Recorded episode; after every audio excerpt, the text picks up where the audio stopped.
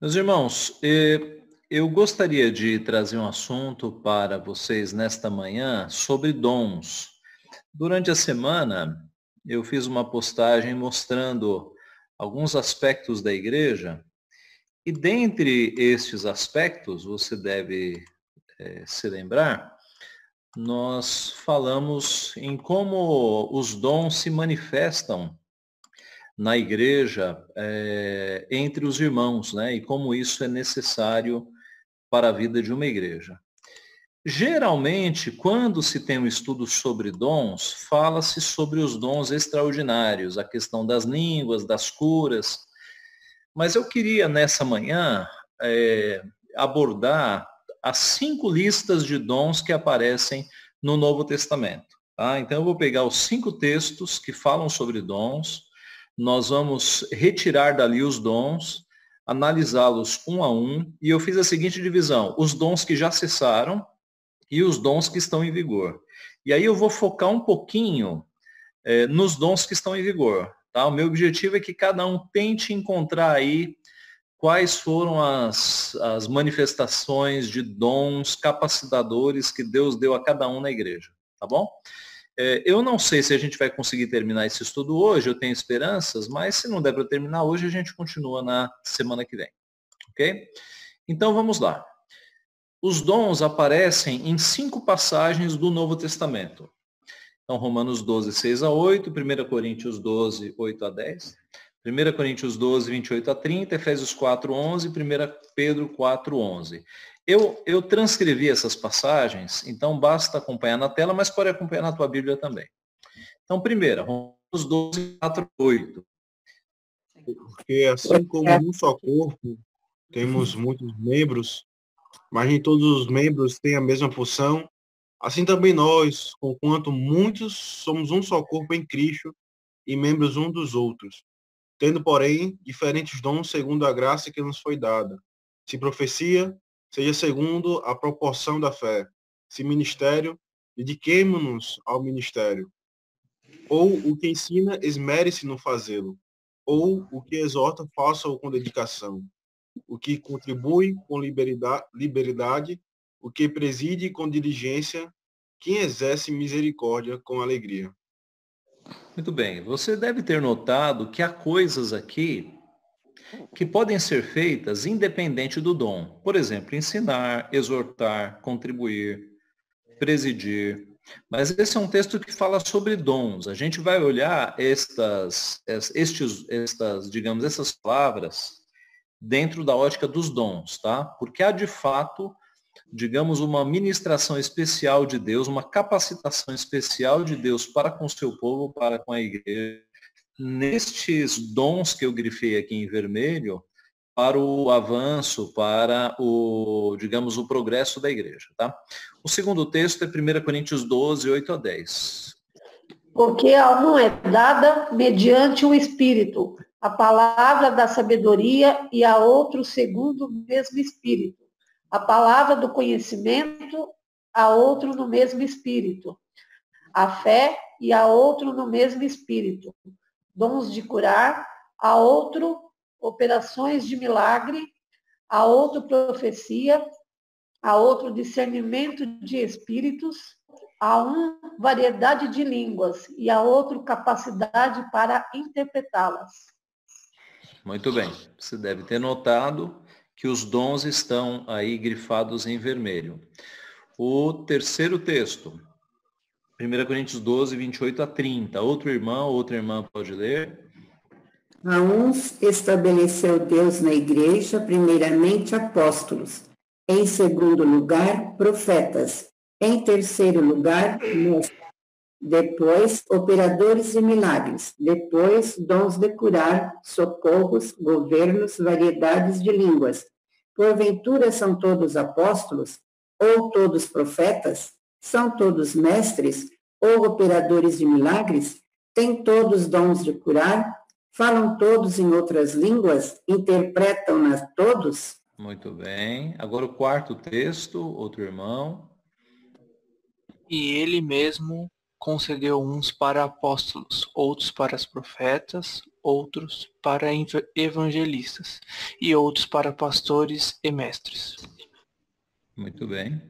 E o último texto, 1 Pedro 4,11, outro irmão pode ler?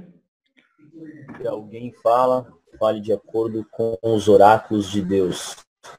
Se alguém serve, faça-o na força que Deus supre, para que, em todas as coisas, seja Deus glorificado por meio de Jesus Cristo, a quem pertence a glória e o domínio pelos séculos dos séculos. Amém. Amém. Então, como eu disse, estes são os cinco textos do Novo Testamento que falam sobre dons. Eu os coloquei aqui numa tabela. Cada coluna refere-se a um texto. Então, a primeira coluna pega Romanos 12, 6 a 8 a segunda coluna, 1 Coríntios 12, 8 a 10 e assim por diante. Tá? Então, na vertical, você tem os dons que aparecem na passagem, ok? E na horizontal, eu fiz uma correlação entre os dons que se repetem. Então, observe na tabela. O dom de apóstolo, ele só aparece em 1 Coríntios 12, 28 a 30 em Efésios. O dom de profecia ou de profeta aparece em quatro listas. Tá? O dom de ensino, que tem a ver também com palavra de sabedoria e com mestres, e fala, aparece nas cinco passagens. O dom de exortação, que tem a ver com palavra de conhecimento ou palavra de sabedoria, palavra de sabedoria e palavra de conhecimento são dons que estão meio que entre, interligados, tá? Mas exortação aparece é, esse dom né, de exortação, palavra de conhecimento ou pastores aparece aqui. O dom de evangelistas, eu vou mostrar outros textos do Novo Testamento, mas como dom, ele aparece só aqui em Efésios 4.11. O dom do governo, né, que é traduzido em Romanos 12 como presidir, mas é governo também, aparece em duas passagens. Operação de milagres aparece em duas passagens. Dom de cura, duas passagens. O dom de serviço, que também é o de socorro, aparece em três passagens. Dom de misericórdia em uma só. Contribuição em uma só. O dom da fé, que é listado como um dom, vocês viram, aparece em uma passagem. O dom de discernimento de espíritos em uma. O dom de línguas aparece em duas listas e o dom de interpretação de, de línguas aparece em duas listas. Tá? Então, essa tabela dá, é, é, é um bom instrumento para nos mostrar que as listas não são iguais, ok? As listas não são exaustivas. É o que eu observo aqui. Observe que as listas não são iguais e nem exaustivas, o que indica para muitos estudiosos que são apenas representativas. Isto é, exemplos de vários outros dons que Deus dá ao seu povo. Isso é uma, unanimidade, tá, gente? Eu li bastante é, material sobre esse assunto e todos os autores chegam a essa conclusão. As listas não são iguais. As listas, elas pegam exemplos de dons, dons alguns que se repetem, outros não. E o que, o que indica, então, que elas são representativas. elas apontam para classes de dons que existem é, distribuídas entre o povo de Deus e que podem ser até outros dons que não estão aí. O objetivo dos autores não foi criar uma lista exaustiva. Tá? Muito bem, qual é a finalidade dos dons? Por que esse assunto? É, observando estes textos, nós podemos tirar algumas conclusões. Então, primeiro, por que, que Deus dá dons para o seu povo? Primeiro, a unidade na diversidade. Romanos 12, 4 a 5 diz, porque assim como num só corpo temos muitos membros, mas nem todos os membros têm a mesma função, assim também nós, conquanto muitos, somos um só corpo em Cristo e membros uns dos outros. Olhando para esse texto, nós podemos tirar algumas lições. Primeira, unidade. Né? Nós somos um só corpo. Alguns textos na Bíblia chamam a igreja de corpo, né? a ideia de que são muitos membros, mas um só corpo. Então, os dons não podem nos desunir. Aliás, você já percebeu como o assunto dons é um assunto que desune os crentes no meio evangélico? Por quê? Porque há uma má interpretação de, do, quanto aos dons, especialmente os chamados dons espetaculares, né? os dons que têm a ver com é, revelações, curas, línguas, essas coisas. A gente vai explicá-los, tá? Mas observe que esse é um primeiro ponto. Os dons, eles foram feitos para nos unir, para mostrar que nós somos um corpo. Nesse texto, nós tiramos a lição da diversidade também, quando o texto fala que nem todos os membros têm a mesma função. Tá? Então, embora nós sejamos unidos em um só corpo, nós somos diferentes. Nem todos os membros têm a mesma função. Dentro da analogia do corpo, o pé serve para uma coisa, a mão serve para outra, a boca para outra, os olhos para outra. Então, cada membro é importante, mas os membros são diferentes e cada um tem uma função. Nesse texto, nós temos também a lição de suprimento de necessidades. Por quê? Porque o texto fala que nós somos um só corpo em Cristo e membros uns dos outros. O que, que significa sermos membros uns dos outros? Que nós não, é, nós não temos uma autonomia e uma independência dentro do corpo de Cristo. Cada um de nós precisa dos dons do irmão ao lado. Tá? Então, há um suprimento de necessidades dentro da igreja quando Deus pega dons diferentes espalha entre os membros, de forma que eu posso precisar de um dom de outra pessoa e eu vou precisar mesmo. E, e na igreja eu encontro isso, tá? As necessidades de todos são supridas por dons que Deus distribuiu. Cada membro tem um dom dado por Deus e isso se assemelha a um corpo com vários membros, mas cada membro fazendo a sua função para benefício do corpo todo. Essa é a primeira finalidade. Uma segunda finalidade óbvia também é o benefício à igreja. O texto de 1 Coríntios 12, 4 a 7 diz ainda, ora, os dons são diversos, mas o Espírito é o mesmo. E também há diversidade nos serviços, mas o Senhor é o mesmo. E há diversidade nas realizações, mas o mesmo Deus é quem opera tudo em todos. A manifestação do Espírito é concedida a cada um visando a um fim proveitoso. Primeira coisa, esse é um texto trinitário. Eu não sei se você percebeu, mas ele fala sobre Pai, Filho e Espírito Santo. Observe aqui o começo. Os dons são diversos, mas o espírito é o mesmo. E também a diversidade nos, nos serviços, mas o Senhor, Senhor aqui no grego Kyrios, é a palavra geralmente identificada com Jesus Cristo, tá? E há diversidade nas realizações, mas o Deus, mas o mesmo Deus é quem opera tudo em todos. Você tem um aqui, um embaixo do outro aqui. Espírito, Senhor e Deus.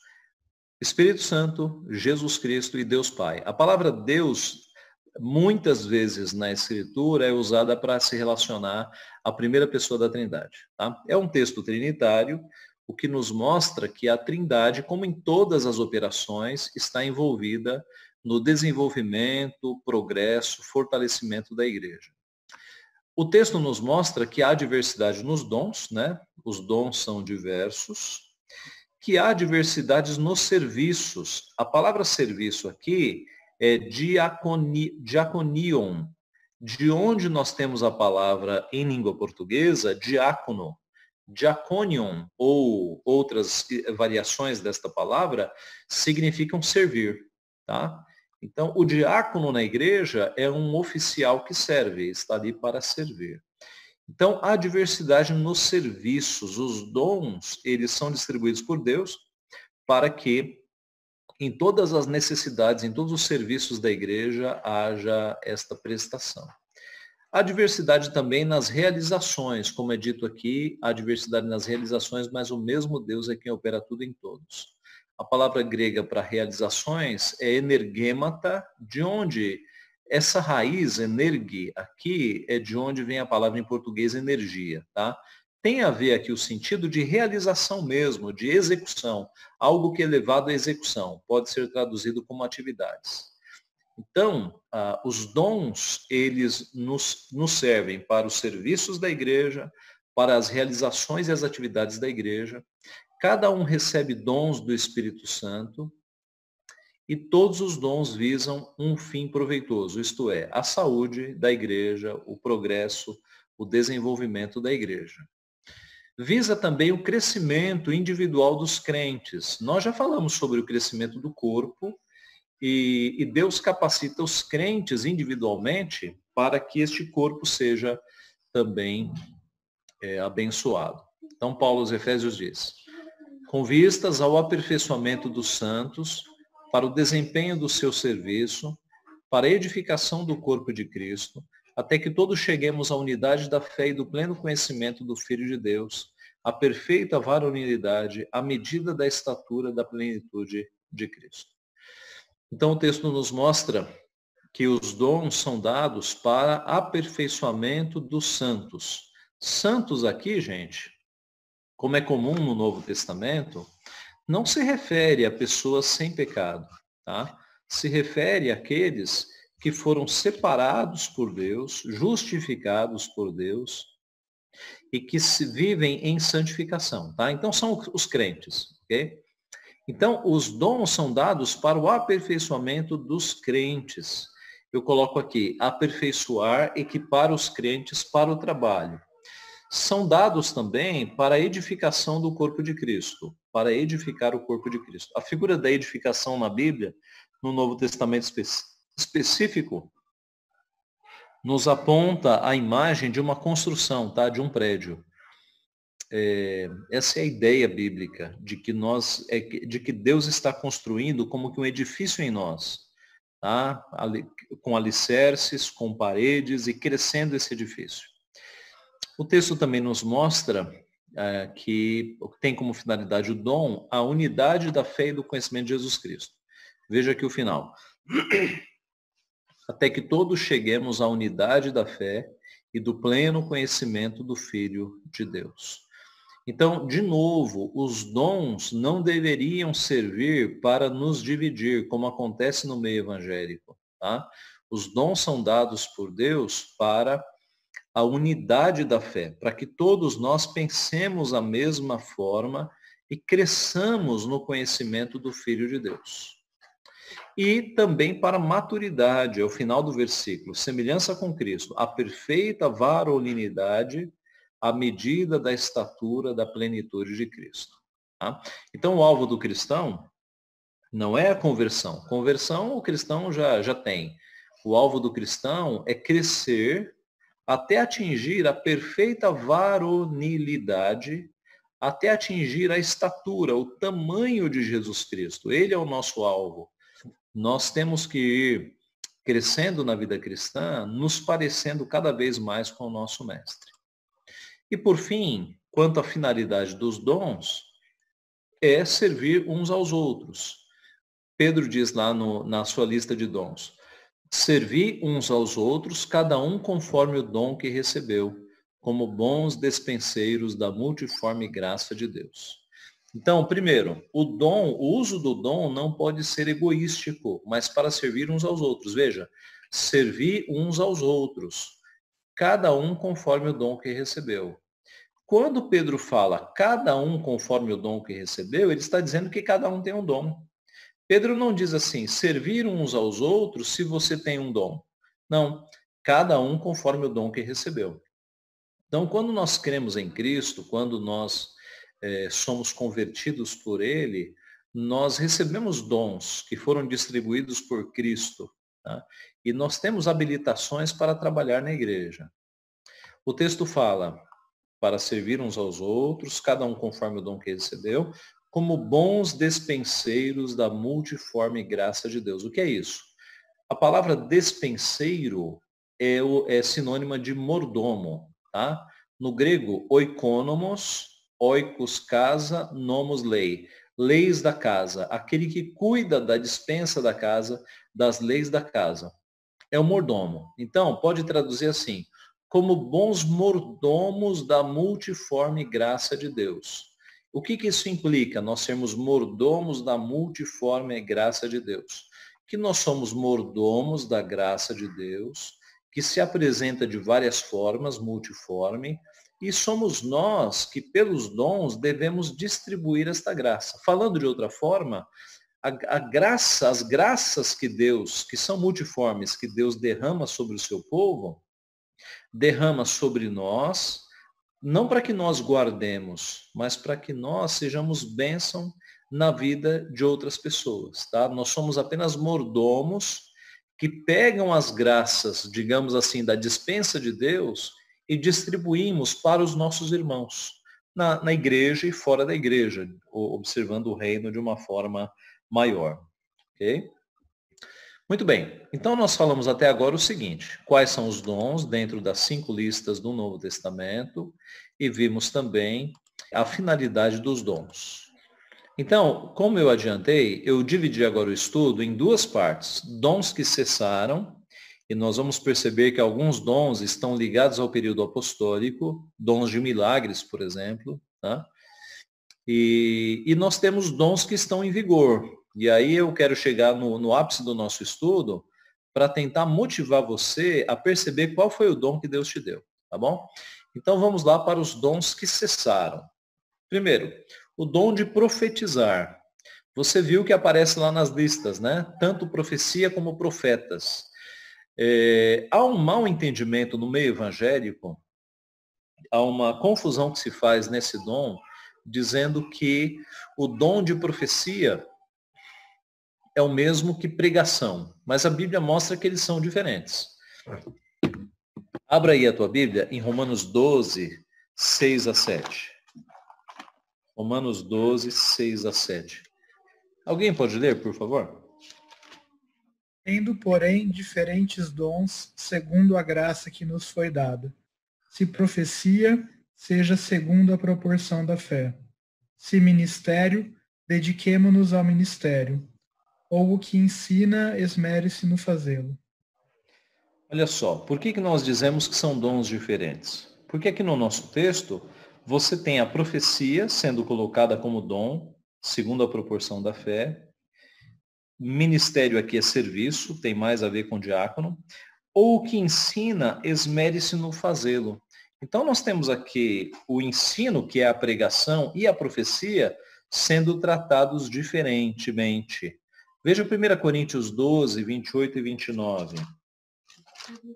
1 Coríntios 12, 28 e 29. A uns estabeleceu Deus na igreja, primeiramente apóstolos, em segundo lugar profetas, em terceiro lugar mestres, depois operadores de milagres, depois dons de curar, socorros, governos, variedade de línguas. São, porventura são todos apóstolos ou todos profetas? São todos mestres ou operadores de milagres?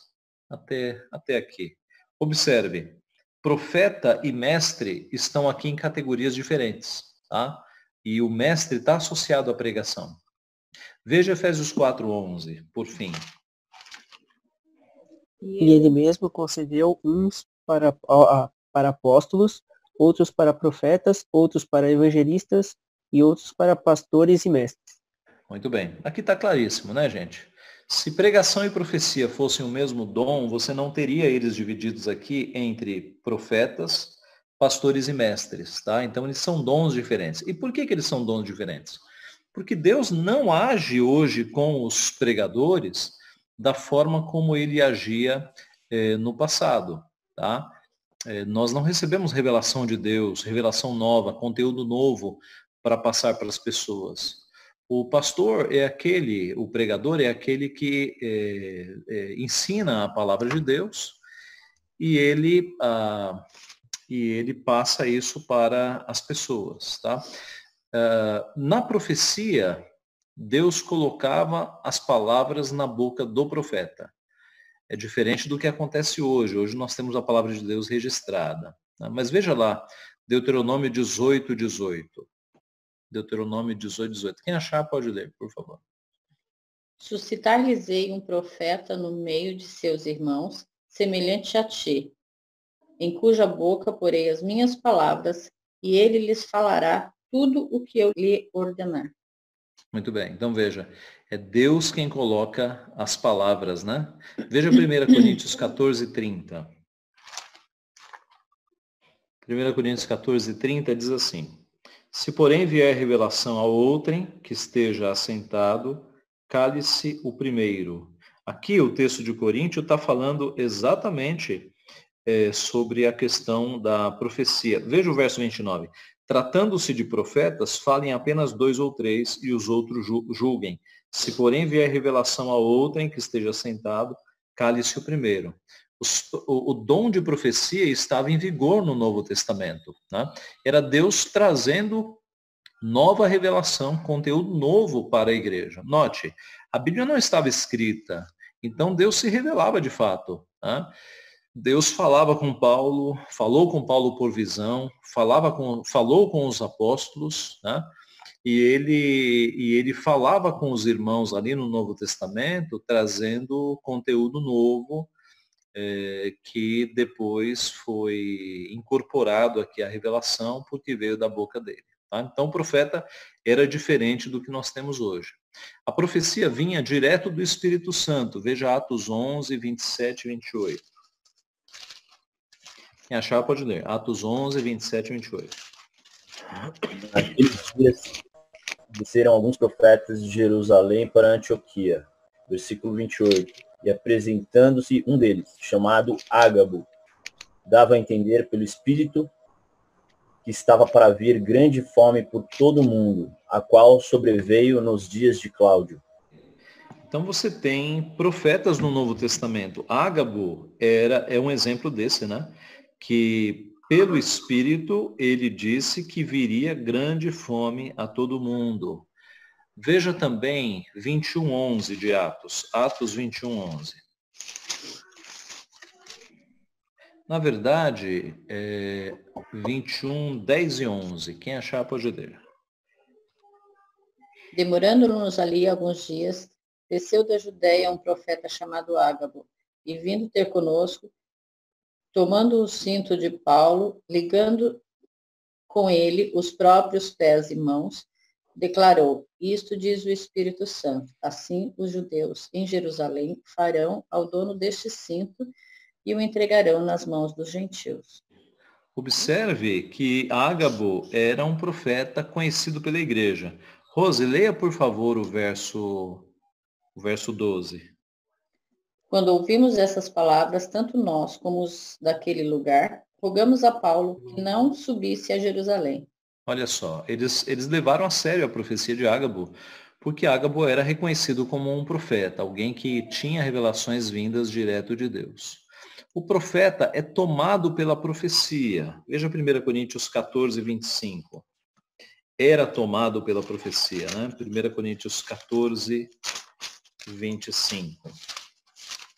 Tornam-se-lhe manifestos os segredos do coração, e, assim, prostrando-se com a face em terra, adorará a Deus, testemunhando que Deus está, de fato, no meio de nós. Então o profeta era tomado pela profecia. 1 Coríntios 14, 25. Veja também o, o, fato de que até Saul profetizou. Né? 1 Samuel 10, 10. Chegando eles a Gibeá, eis que um grupo de profetas lhe saiu ao encontro, o Espírito de Deus se apossou de Saul e ele profetizou no meio deles. Muito bem. Então note que até Saul, que não era um, um homem de Deus, né? Uh, nós não temos sinais de que Saul tenha sido um eleito, mas o Espírito Santo se apossou dele e ele profetizou. Então a profecia é justamente essa capacitação do Espírito de Deus que era colocada numa pessoa, de forma que a pessoa por vezes não entendia nem o que estava falando, o Espírito Santo falava por ela. Com o livro final do Novo Testamento, Deus completou o cânon da Bíblia e não deu nenhuma revelação canônica adicional. Então você se lembra como termina o, o Apocalipse? Né? Apocalipse 22, 18 e 19 diz assim: Eu, a todo aquele que ouve as palavras da profecia deste livro, testifico.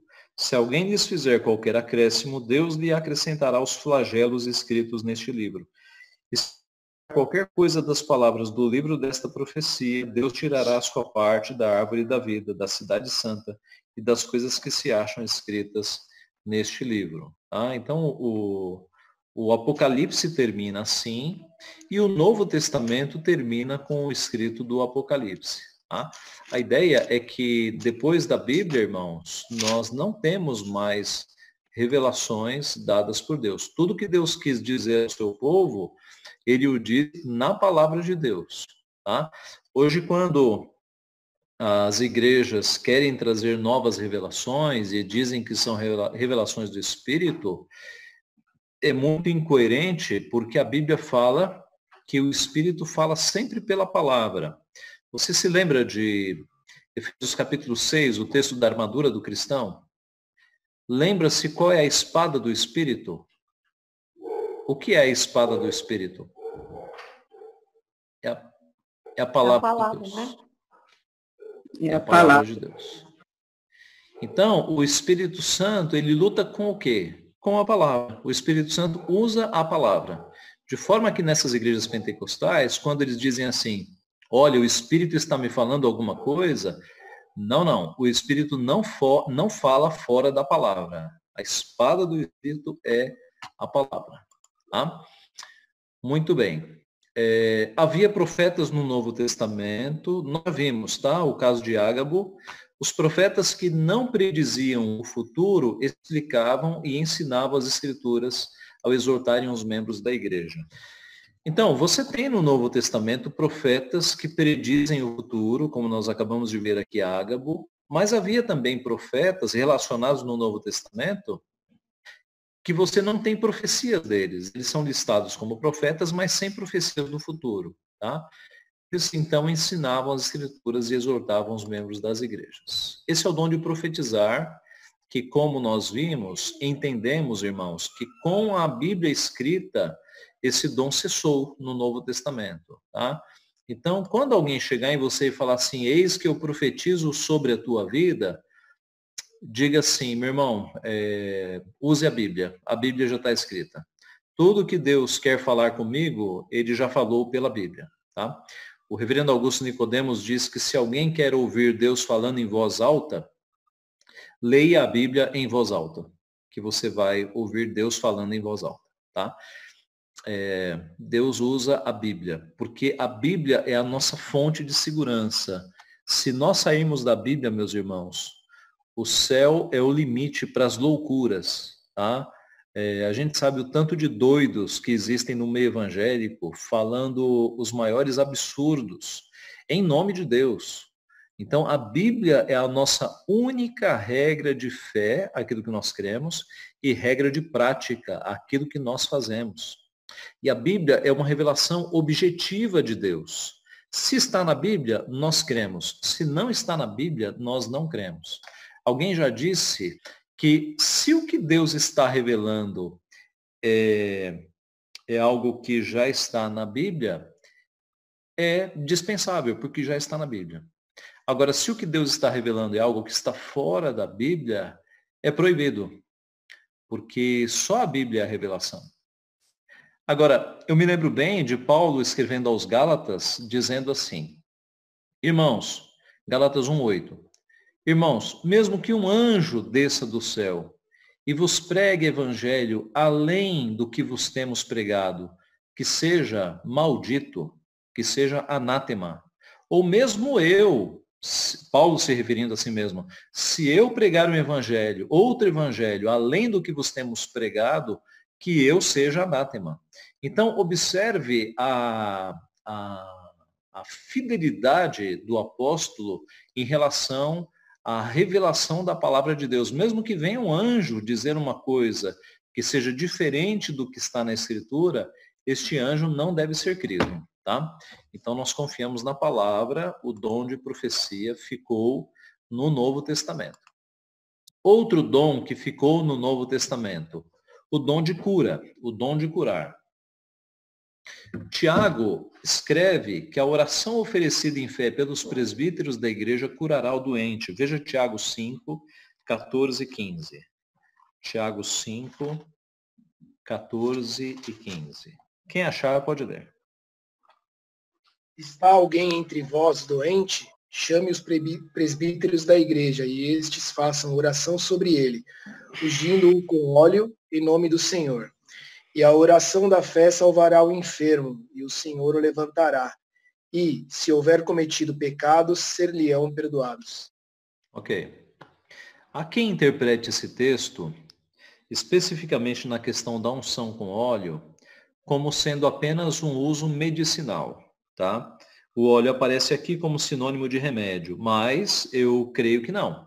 Primeiro porque óleo na Bíblia é um símbolo muito forte do Espírito Santo. E segundo, porque o versículo 15 está falando de cura. E a oração da fé salvará o enfermo e o Senhor o levantará. E se houver cometido pecado, ser-lhe-ão perdoados. Então observe a mistura aqui de um perdão de pecados, o óleo simbolizando o Espírito Santo, e a questão da cura, o Senhor o levantará. Tá? É por isso que nós não cremos que nós estamos autorizados a ter unção com óleo nos nossos dias. De forma nenhuma. A unção com óleo, ela fazia parte do tratamento apostólico. Ela estava vinculada ao dom da cura.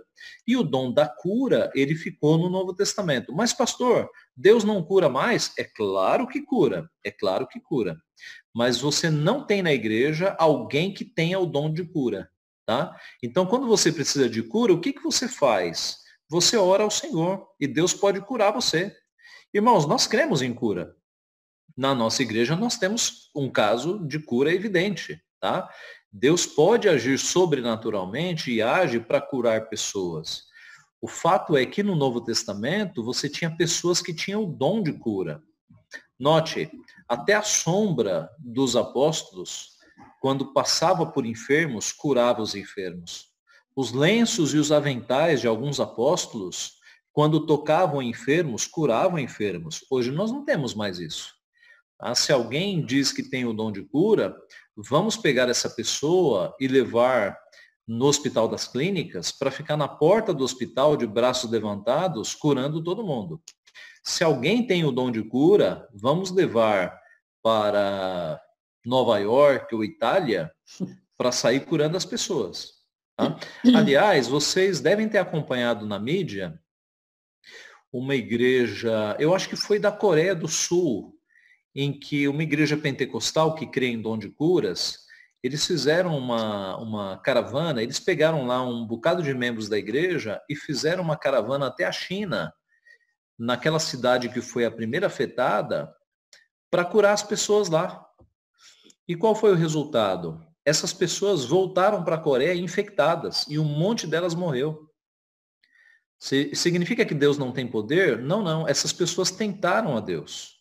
Tentaram a Deus, porque Deus não é, nos manda fazer isso. E o dom de curas, ele ficou restrito ao Novo Testamento. Eu repito, Deus cura hoje? É claro que cura, mas você não tem mais indivíduos que tenham esse dom. Alguém queria falar? É, reverendo, eu, eu vi uma reportagem que falava que o, o pastor dessa igreja, ele fez um, um pedido de desculpas é, em rede nacional, uma coisa assim. Sim, eu pública, vi Pública, né? Sim, sim, sim. Foi essa reportagem mesmo. Pelo, pela irresponsabilidade, né? Sim. Pode perguntar? Pode, pode. É, aqui no versículo de Tiago, 14 de Tiago 5 que nós lemos, né? Que chame, o, chame os presbíteros da igreja, faça oração sobre ele ungindo com óleo. Naquele, na nossa igreja, no, durante o, o, a reunião, reunião lá do Supremo Concílio, uhum. se eu não me engano, foi aprovado o uso de óleo, né? Foi, foi aprovado em 2014. É. É, é, é da, veja, a, a confissão de fé fala que os concílios podem errar. E aí a gente completa, e erram, né? porque erram uhum. mesmo.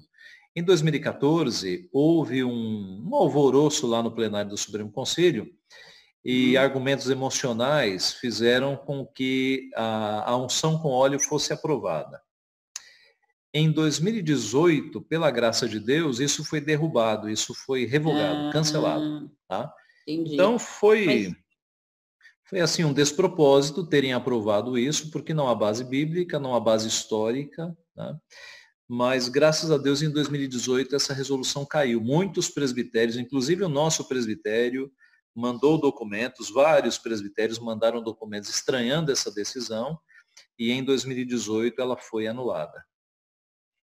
Hum, então, hoje, em hipótese alguma, a igreja presbiteriana. Tá. Não, não, nenhum pastor é, está eu, autorizado. Eu, eu, não, eu não me lembrava dessa questão que tinha caído. Caiu, caiu. Nenhum pastor está autorizado, porque como eu expliquei, né, é, a, a, a, unção com óleo, ela estava associada a um símbolo do Espírito Santo e ao dom de cura. Então não faz mais sentido hoje, né? É, hoje Deus cura, mas não por causa de dom. Os dons ficaram, no, esse tipo de dom ficou no período apostólico. Muito bem, vamos seguir aqui. Ô, pastor, só uma pergunta. Sim. Aqui, no, aqui no, como falou a Mara, né, está dizendo lá no 14, né? Chame os presbíteros da igreja e esses façam oração sobre ele. Então, hoje, hoje, 2020, se nós tiver alguém doente em casa, não convém pedir para um presbítero ou mesmo para o pastor vir orar para essa pessoa e pôr a mão sobre ela, por exemplo? Não é, não é, não é próprio isso? Olha, a primeira parte é própria, chamar os presbíteros para orar pela pessoa. Por quê? Porque Deus pode curar a pessoa. E, e os presbíteros, depois da oração, eles podem dizer, meu irmão, minha irmã, vá ao médico, vá ao pronto-socorro porque Deus age também por meio dos médicos, por meio dos medicamentos. Né? Deus pode curar a pessoa ali na oração? Pode. Mas se Deus não curar, vá ao médico. Tá? Agora, o ato de orar com imposição de mãos, colocar uma gotinha de óleo na testa, isso não, não cabe mais. Isso ficou no período apostólico. É, se alguém está doente, pode chamar os irmãos da igreja para ir orar. Tá? Mas o texto de Tiago dá uma garantia de cura. Por quê? Porque havia o dom de cura ainda presente. Ah, e nos nossos dias nós oramos pedindo para que Deus cure. E Deus pode curar a pessoa, eu creio nisso. E Deus pode ter outro plano para a vida da pessoa. Né? Nós já falamos que para alguns de nós a doença é uma bênção. Para muitos de nós a doença nos aproxima de Deus. Né? Eu já vi muita gente fria na fé, voltar aos caminhos de fidelidade ao Senhor por causa de um câncer, por causa de uma doença. Então a doença pode ser uma bênção na vida da maioria de nós. Tá? Então Deus pode ter o plano de não curar a pessoa, para que ela cresça na fé. E Deus pode querer curar mesmo, né? Nós já vimos cura na nossa igreja. Tá? Mas não está em uma pessoa, está em Deus. Está em Deus. O período de homens curando foi o período apostólico. A sombra deles curava, os lenços curavam, era outro período, é bem diferente. Tá? Muito bem. Não só os apóstolos, mas também os diáconos receberam a capacidade de realizar milagres de cura nos primeiros anos da igreja cristã. Naquele tempo, todos os doentes que procuravam os apóstolos eram curados. Vamos ver alguns textos agora. Veja Atos. Estão todos todos em Atos. Atos 5, 15, 16. Atos 5, 15 e 16. Quem achar pode ler.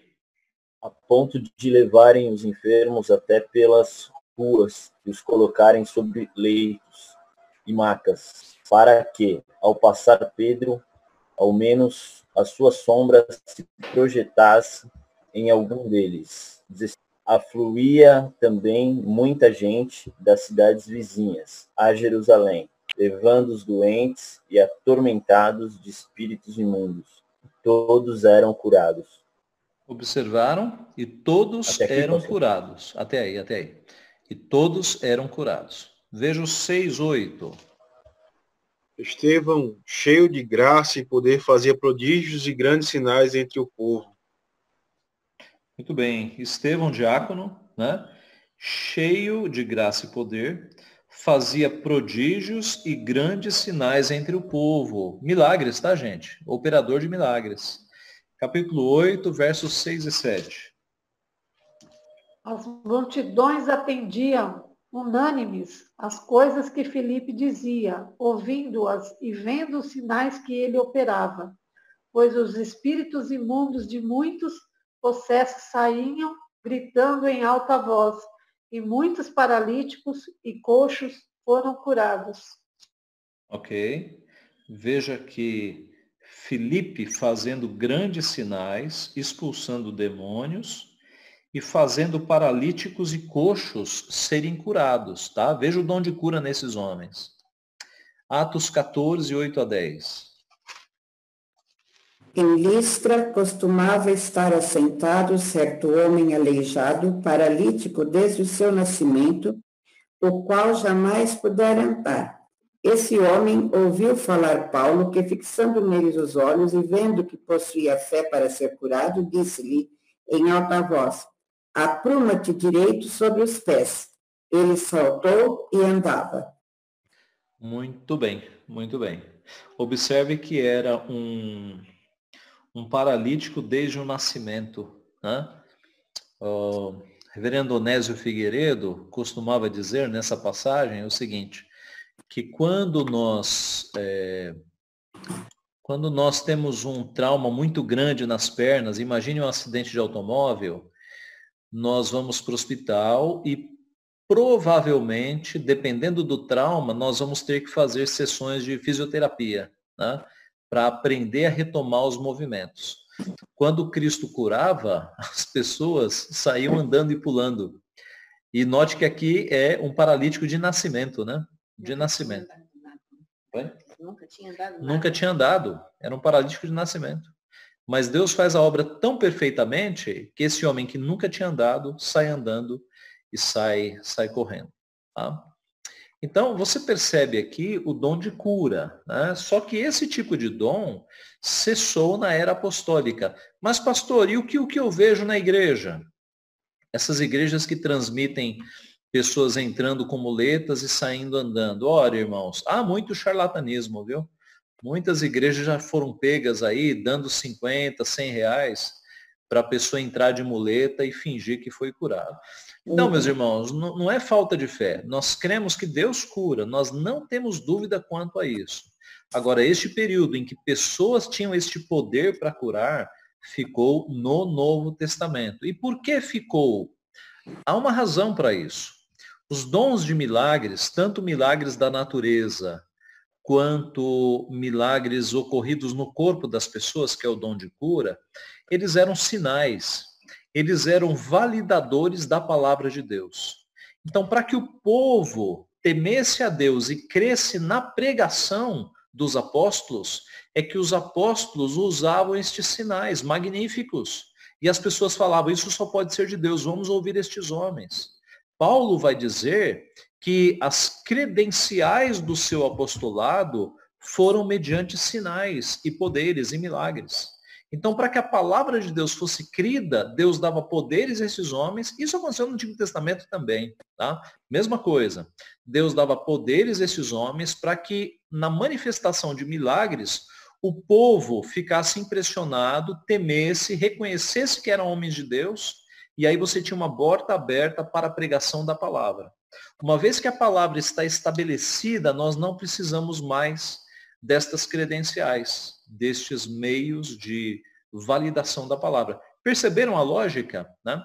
Então, ninguém faz milagre, seja no Antigo quanto no Novo Testamento, apenas para manifestar poder. Os milagres eram sinais, eles indicavam a pregação da palavra. Eles abriam porta para que a palavra fosse crida. É por isso que Paulo chama os poderes de credenciais. Vamos mais aqui.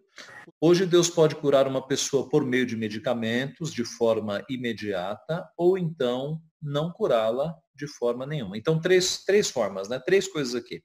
Deus pode curar uma pessoa pelos medicamentos? Pode. Deus pode curar uma pessoa sem medicamentos? Pode. Se ele quiser, ele pode.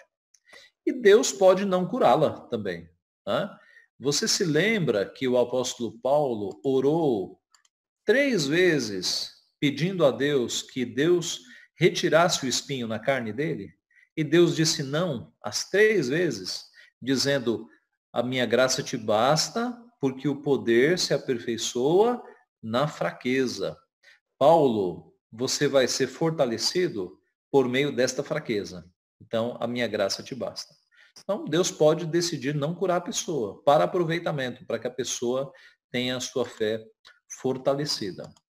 Vivian está me lembrando aqui de, de Dorcas, que ficou doente e morreu. Né? Então, de fato, é, há, há mortes na Bíblia, né? E há pessoas que adoecem e morrem. Então, isso é está dentro do plano de Deus. Dom de milagres, também um dom temporário apostólico. Quando Paulo escreve que milagres estão entre os dons sobrenaturais, ele não está dizendo que todo crente recebe o poder de operar milagres, mas que o dom de milagres era a marca distinta ou distintiva de um apóstolo. Eis o texto que nós comentamos, 2 Coríntios 12, 12.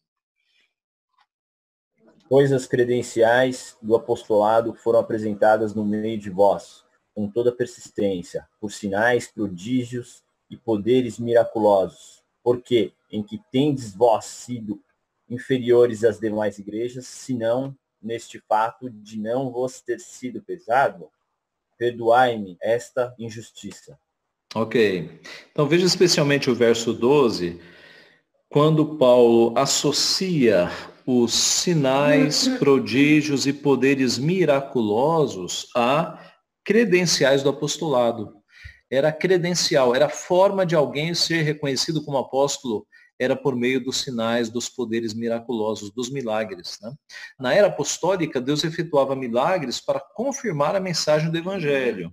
Veja Atos 6,8. Atos 6,8. Estevão, cheio de graça e poder, fazia prodígios e grandes sinais entre o povo. Veja 8, verso 6 de Atos. As multidões atendiam unânimes às coisas que Felipe dizia, ouvindo-as e vendo os sinais que ele operava, que, que alia justamente a questão dos sinais à palavra de Filipe. Veja o capítulo 13, versos 6 a 12. Havendo atravessado toda a ilha até Pafos, encontraram um certo judeu mágico, falso profeta de nome Bar Jesus, o qual estava com o procônsul Sérgio Paulo, que era homem inteligente. Este, tendo chamado Barnabé e Saulo, diligenciava para ouvir a palavra de Deus. Mas opunha-se-lhes Elimas, o mágico, porque assim se interpreta o seu nome, procurando afastar da fé o procônsul.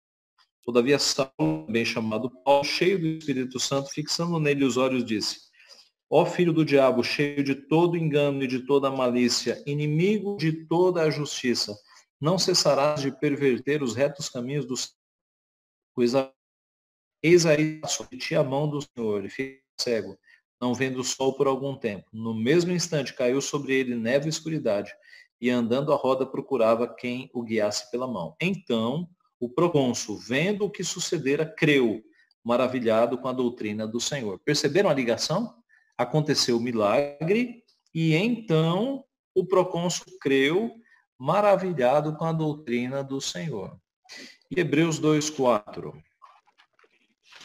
Dando Deus testemunho juntamente com eles por sinais, prodígios e vários milagres, e por contribuições do Espírito Santo, segundo a sua vontade. Então veja. No versículo anterior, o final dele fala assim: a qual a salvação, tendo sido anunciada inicialmente pelo Senhor, foi-nos depois confirmada pelos que a ouviram, dando Deus testemunho juntamente com eles por sinais, prodígios e vários milagres. Então observe a ligação da palavra da salvação sendo anunciada, confirmada por sinais, prodígios e vários milagres, tá? Este é um padrão que nós encontramos tanto no Antigo Testamento como no Novo. Milagres de curas e poderes miraculosos parecem se sobrepor uma vez ou outra no Novo Testamento, embora uma distinção deva ser feita entre milagres na natureza e milagres relacionados ao corpo humano. Tá? Mas ambos são milagres, né? Quando uma pessoa é curada, é uma operação miraculosa do nosso Deus o dom de discernimento de espíritos. As pessoas com o dom do discernimento reconheciam imediatamente um espírito de falsidade. Veja 1 João 4, 1. Diz assim, Amados, não deis crédito a qualquer espírito, antes provai os espíritos se procedem de Deus, porque muitos falsos profetas têm saído pelo mundo afora. Esse texto de João não está falando do dom, está né? Tá dizendo que todos os crentes devem provar os espíritos. Por quê? Porque já naquela época havia falsos profetas ensinando coisas erradas em nome de Deus. Eu estou citando um pastor aqui chamado Albert Barnes, norte-americano, ele diz o seguinte, quanto a esse dom. Isso deve se referir a algum poder de procurar os segredos do coração, de saber quais eram os propósitos de um homem, visões e sentimentos. Pode relacionar-se tanto ao poder de determinar com que um espírito, com que espírito um homem falava que fingia ser inspirado, se ele era verdadeiramente inspirado ou se ele era um impostor. Ou pode se referir ao poder de ver se um homem era sincero ou não em sua profissão cristã. Tudo indica que os apóstolos tinham este dom e a referência para essa suspeita está em Atos 5, de 1 a 10,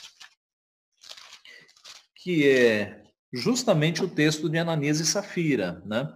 Os irmãos conhecem a passagem e a questão é como é que Pedro soube que Ananias e Safira haviam eh, retido parte do valor.